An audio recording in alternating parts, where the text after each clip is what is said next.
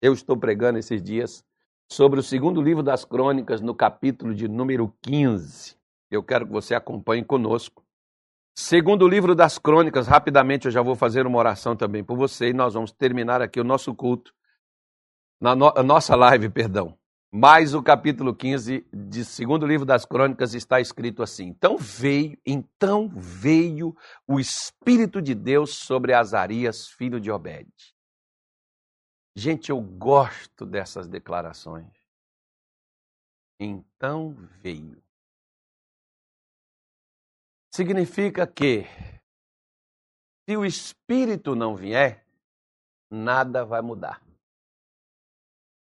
Quando o Espírito de Deus vem, é quando sai decretos, direções, aonde sai né, visões, onde sai objetivos, onde sai sentenças, onde se fecha, onde se abre, né, depende para que, que o Espírito está vindo. O Espírito de Deus veio sobre Azarias, filho de Obed. E saiu ao encontro de Asa e disse-lhe: Ouvi-me, Asa, e todo Judá e Benjamim. O Senhor está convosco, enquanto vós estáis com ele. Se o buscardes, o achareis. Porém, se o deixardes, vos deixará. Você já viu aquela coisa que tem gente que diz assim: não, porque olha, se você recebeu Jesus, Deus está com você. Não está, não, filho. Ele está se você continua com Jesus. Se você largou Jesus para lá, Deus não vai estar mais com você. Basta você ler, por exemplo, o capítulo 13 e 14 do livro de Juízes. Você vai ouvir falar sobre um homem chamado Sansão, que foi o homem mais forte desse universo. Hã? Sansão, ele estava muito bem enquanto Deus estava com ele ele saía de todas as dificuldades onde ele se metia. Não era Deus que colocava ele em crenca, não. Como não é Deus que coloca nem eu e você em crenca. Nós já entramos nela. Né? Você vê que Davi diz: Eu já nasci em pecado. Né? Em pecado já concebeu a minha mãe. Então, ou seja, nós é que nos metemos nas encrencas, mas Deus nos tira delas. Eu sempre falo uma coisa: se você prestar atenção na sua Bíblia, nos primeiros capítulos de Gênesis, do 1 ao 3, você vai ver que o trabalho de Deus foi tirar o homem das encrencas que o homem se metia. E esse é o trabalho de Deus até hoje. Hã? Tirar a gente das encrencas que não precisa de demônio para a gente entrar nelas. É como, por exemplo, tem pessoas que não precisam de demônio para destruir a vida delas. Elas se destroem sozinhas. Né? Elas mesmas. Esses tempos atrás eu disse aqui para um candidato e um político que eu falei para ele: com esses assessores que você tem, você não precisa de demônios. Os assessores conseguem destruir você e fazer até você perder a política sua que você tem aí. Mas deixa para lá que isso é um outro assunto, né? Mas Deus está dizendo: Sansão, ele. Quando Dalila falou, Sansão, os filisteus vêm sobre ti. Ele falou assim: Eu vou sair como saí das outras vezes. Mas a Bíblia diz: Mas não sabia ele que o Senhor não estava mais com ele. Quando que ele foi saber que Deus não estava com ele? Quando ele foi preso, amarrado pelos filisteus, arrancado seus olhos, ele foi levado para Gaza, foi colocado para girar em torno de si mesmo, girando um moinho para produzir para os filisteus.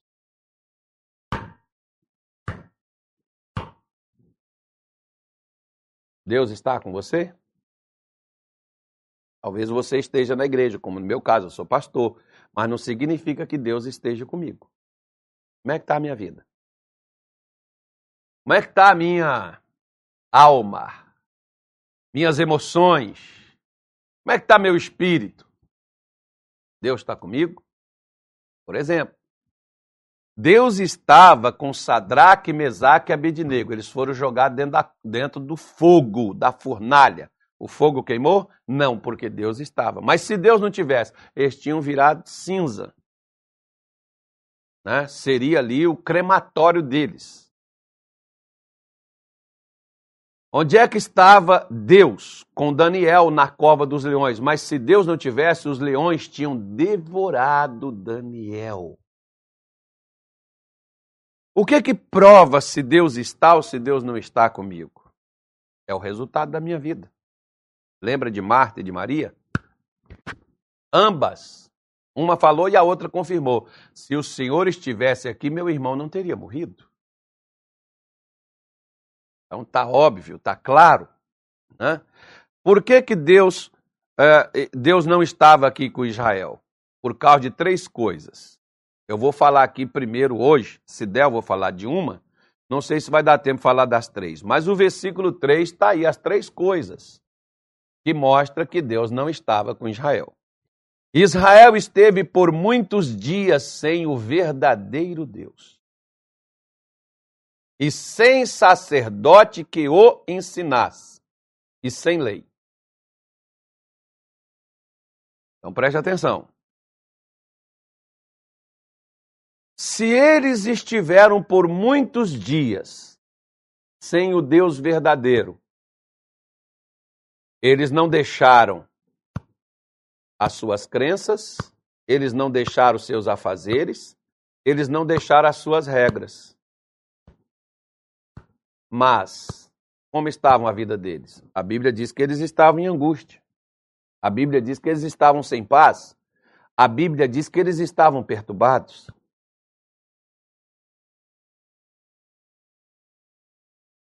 Se eu estou sem o Deus verdadeiro, é impossível que Deus esteja comigo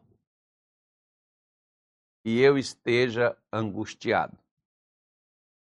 O salmista Davi, que foi um homem especialista em problema, porque viveu, sobreviveu, passou e venceu.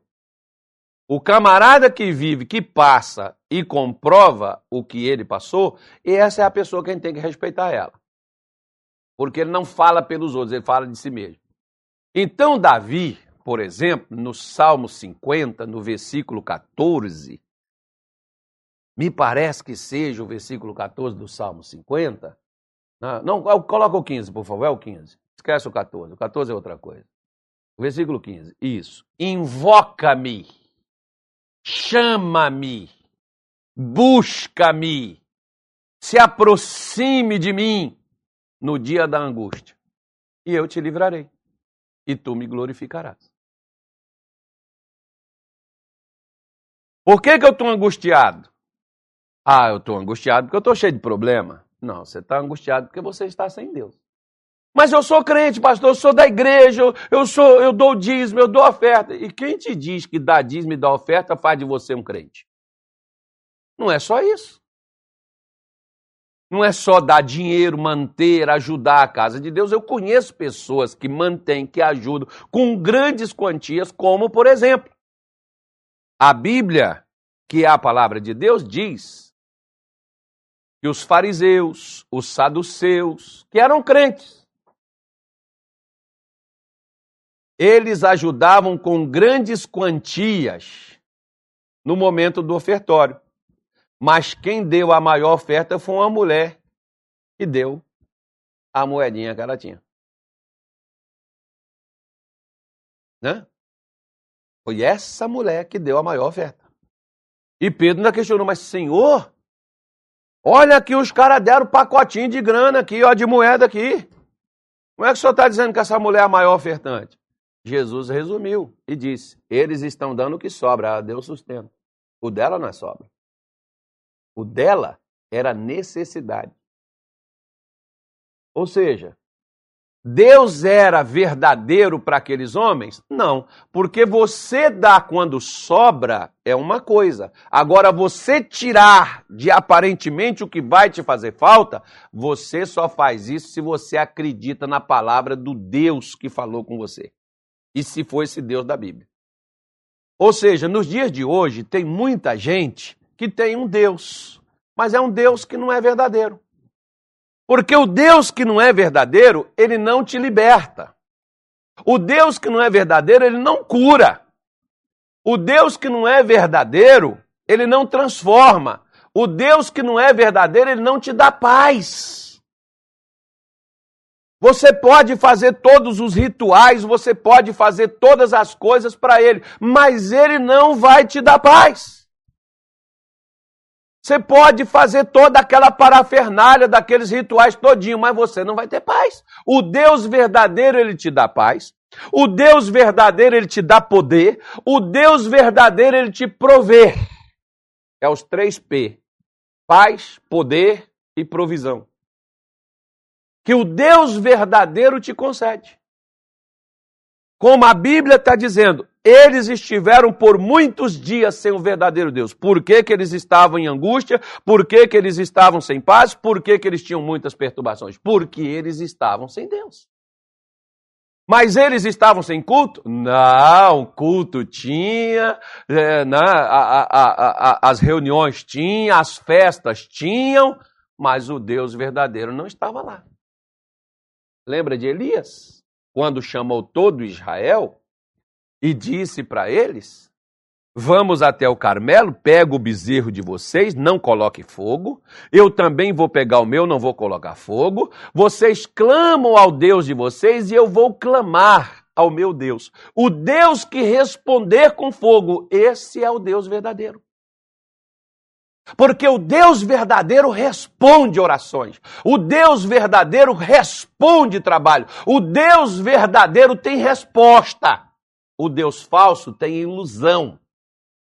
O Deus falso tem um monte de coisas que ele te pede para fazer e assim não te levar a canto nenhum, como tem muita gente. Não, Deus vai fazer, Deus vai fazer, Deus vai fazer, Deus vai fazer, Deus vai fazer, daqui a pouco, pá! Perdeu tudo, Deus vai fazer, mas Deus vai fazer. Olha, mas o céu está garantido. É um Deus que me leva para o céu, mas não, não me ajuda com uma doença física que eu tenho, nem com enxaqueca. É um Deus que tem capacidade de me dar o céu, me dar a salvação, mas não tem capacidade de me dar paz. É um Deus que pode me fazer qualquer outras coisas, mas eu passo fome, porque esse Deus que é dono do ouro e da prata me deixa passar necessidade.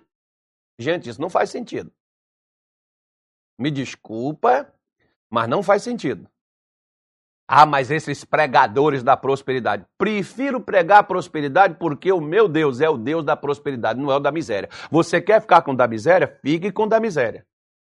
O meu Deus diz que veio trazer vida e vida com abundância. Se eu não tenho abundância, não é porque ele não veio, porque ele já veio e não voltou. E desde que ele veio, ele está aqui.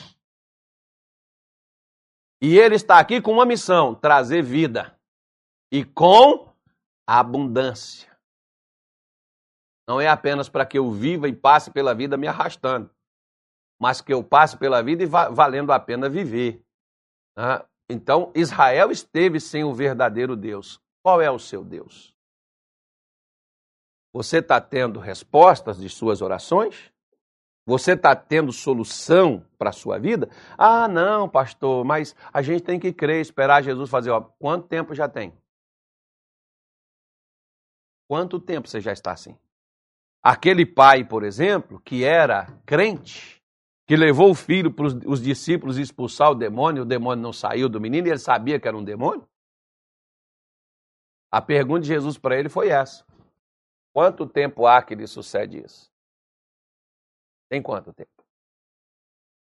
Trazei-mo. Senhor, desde a infância, o demônio pega ele, joga no fogo, lá, traz ele aqui.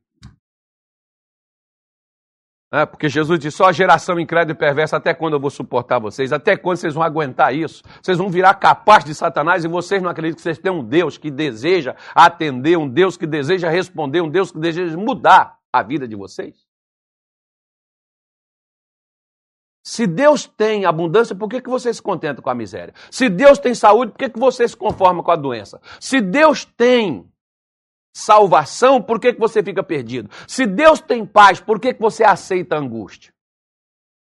Não, mas a gente tem que sofrer, pastor, para a gente entrar na salvação. Quem te disse isso? Que Deus falso é esse que você está seguindo? Ele já sofreu o suficiente, por que, que você tem que continuar sofrendo? Se ele sofreu para tirar o sofrimento nosso, por que, que nós temos que sofrer para poder merecer alguma coisa da parte dele? Talvez você está sem o Deus verdadeiro e por isso que você está assim, angustiado, perturbado, sem paz, sem sossego, lascado, rebentado na sua vida. Agora, se você quiser continuar sem o Deus verdadeiro, continue como os israelitas na sua época estavam, nesse sentido, com um Deus a tiracolo que não servia para nada. Era apenas um pinducalho que carrega no seu corpo e não resolve nada na sua vida. Jesus não é um adereço, ele é vida. Ele é o poder de Deus para a salvação daquele que crê. Tá? Então, esteve sem o verdadeiro Deus. Segunda coisa, os três problemas de Israel. O problema deles não era paz, o problema deles não era angústia, o problema deles não era perturbação. O problema deles era estar sem Deus. E a outra coisa que eles estavam sem, sem sacerdote que o ensinasse. Olha para cá. Se você aprende, mas aprende errado, resolve? Vai resolver? Você que. Vamos, vamos, vamos fazer uma comparação aqui. Você que foi para a faculdade e o seu professor não foi bom com você porque ele não te ensinou. Embora você tenha um diploma universitário, o seu diploma não serve para nada porque você tem uma carteirinha no bolso e um diploma na parede, mas você não sabe resolver nada. Por quê?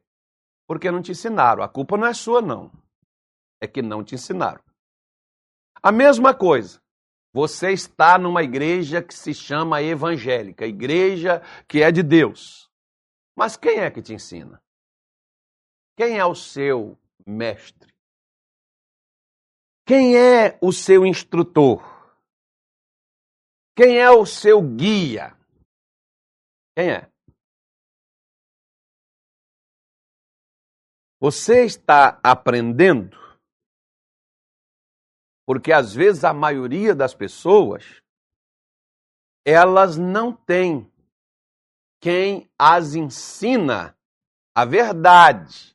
Estão ensinando um monte de coisinhas que não muda a sua vida em nada. Mas você está aprendendo, você está cheio de diploma na sua parede, curso de casal, seu casamento é empurrá-lo.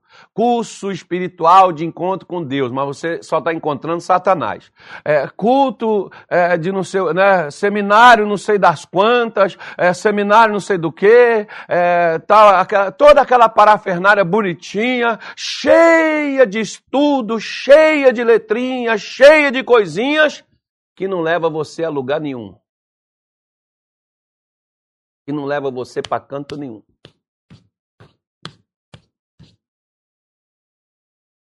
Você está aprendendo. O problema de Israel é que não tinha sacerdote que os ensinava. Você quer ver uma coisa aqui, ó? Olha que coisa grave aqui, por exemplo, ó. Não, não é dízimo não, tá? Quando a gente fala Malaquias, já fica já vai falar de dízimo. Eu podia falar, e não falar pouco também não, falar de muito. Falar de dízimo, falar de oferta. Igual hoje, por exemplo, eu só preciso de 30 pessoas que cada uma faça um pix de mil reais e mande para o nosso telefone aqui. Estou precisando hoje. Você tem para dar? Se está precisando, daqui a pouco vou dar as contas aí para você pegar e fazer. Eu preciso de 30, cada um ajude com mil. Só isso, resolve o problema. Pronto, acho que é 30 ou é 50, nem sei mais quanto é. Mas diz aqui, quer ver? Ó? Olha só para você ver o que que diz aqui Malaquias 2,5 diz assim: Meu concerto com ele foi de vida e de paz. Aliança de vida e de paz. E eu las dei para que me temesse, e me temeu, e assombrou-se por causa de meu nome. Com quem que Deus fez essa aliança? Com a tribo de Levi. A lei da verdade esteve na sua boca, a lei da verdade. O que, que é lei? A, já a palavra lei é a palavra Torá. A palavra Torá, no sentido hebraico, tem o significado de ensinamento ou ensino. O ensino da verdade esteve na sua boca.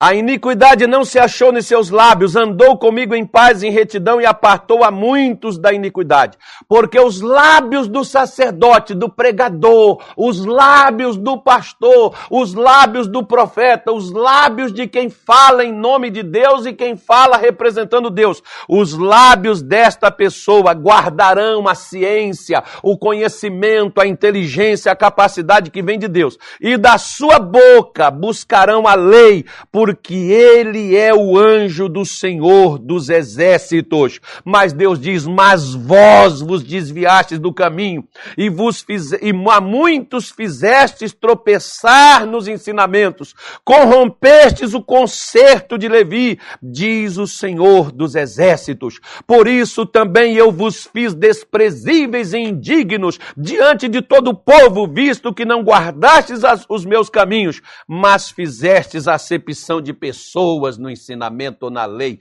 tanto faz. Vamos pegar a palavra lei e colocar como ensinamento. Olha o que, que Deus está dizendo aí.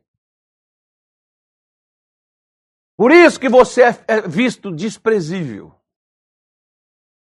Ah, por isso que as pessoas desprezam.